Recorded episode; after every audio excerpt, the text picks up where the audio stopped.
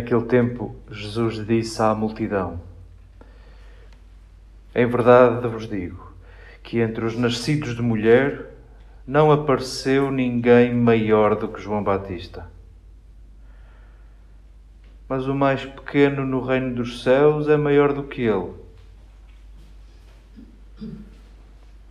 Desde os dias de João Batista até agora, o reino dos céus sofre violência e são os violentos que se apoderam dele.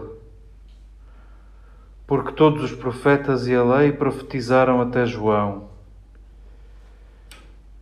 É ele, se quiser descompreender, o Elias que estava para vir. Quem tem ouvidos, ouça.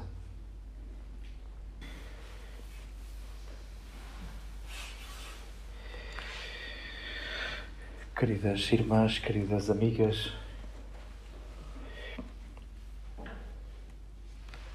apesar de termos já mais ou menos previsto o nosso mês e mais ou menos programado tudo, ou quase tudo,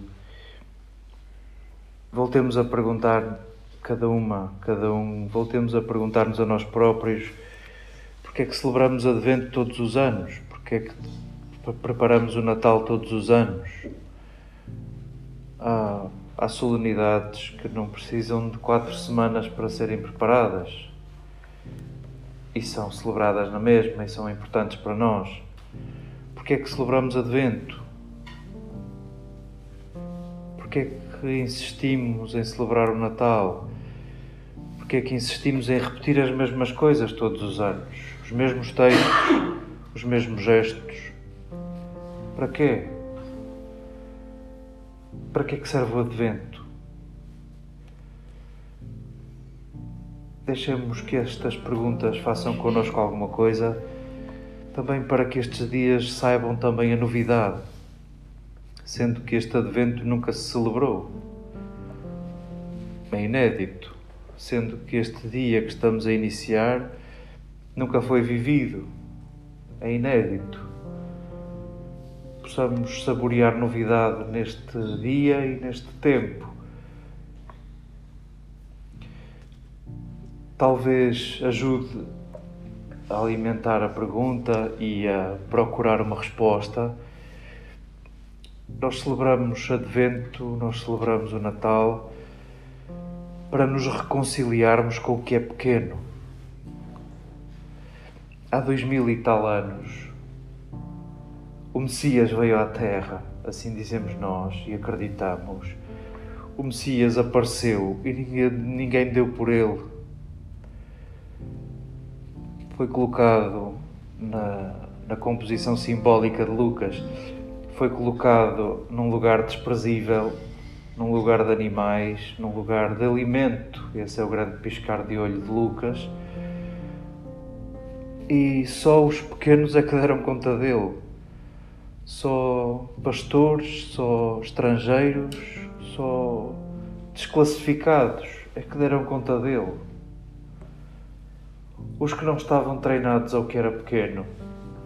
Esperavam que ele chegasse a cavalo e escoltado, e com grande poder e brilho, e escapou-lhes o que era pequeno. Em certa medida, nós celebramos o Advento todos os anos e insistimos em celebrar o Advento, sendo que o Advento é, é a melhor metáfora da vida cristã porque queremos treinar o olhar ao que é pequeno. Deixemos ecoar as palavras que escutávamos na primeira leitura de um, de um Isaías tardio, de um Isaías que anuncia a libertação de Babilónia e que coloca na, na boca de Deus expressões de, de mimo, de cuidado, Sim, pequeno Israel, tu foste tratado como um bicho, mas és o meu bichinho, és o meu bichinho. Foste reduzido, foste calcado, mas sou eu que cuido de ti, eu não me esqueço de ti. Em certa medida, recorda-nos que Deus se encanta com o que é pequeno. Aliás, nós ainda estamos no rescaldo da grande solenidade de ontem de uma grande festa, de um feriado nacional, por causa de um sim pequeno, de um sim tímido dito por uma adolescente insegura e que viu os seus planos meio hipotecados.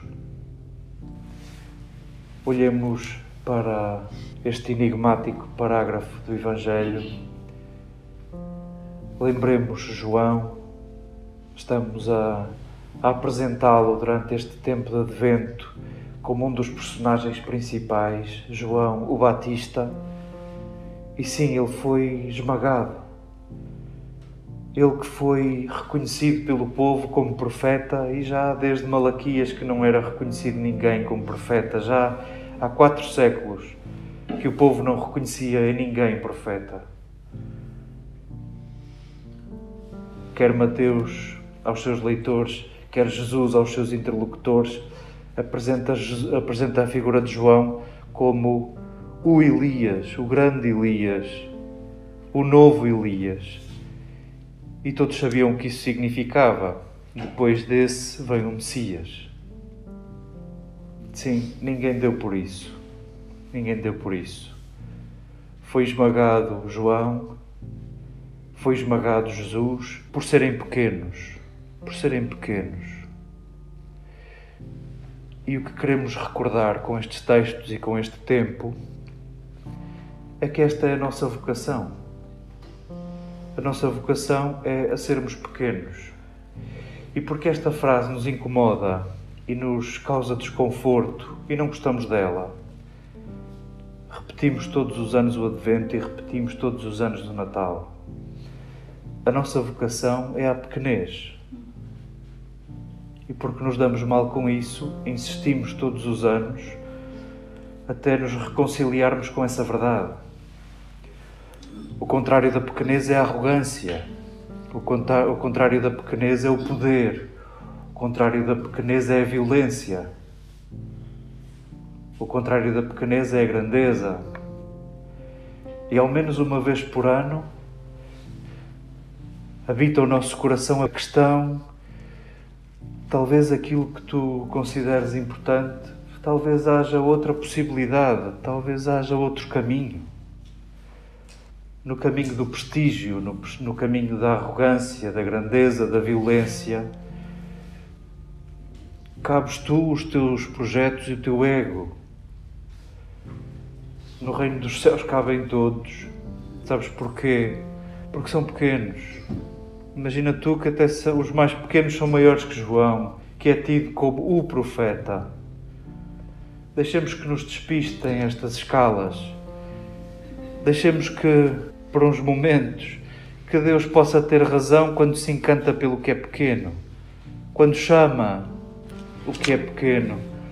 Talvez só o que é pequeno dê espaço a que outros caibam, a que outro caiba, a que outro possa falar.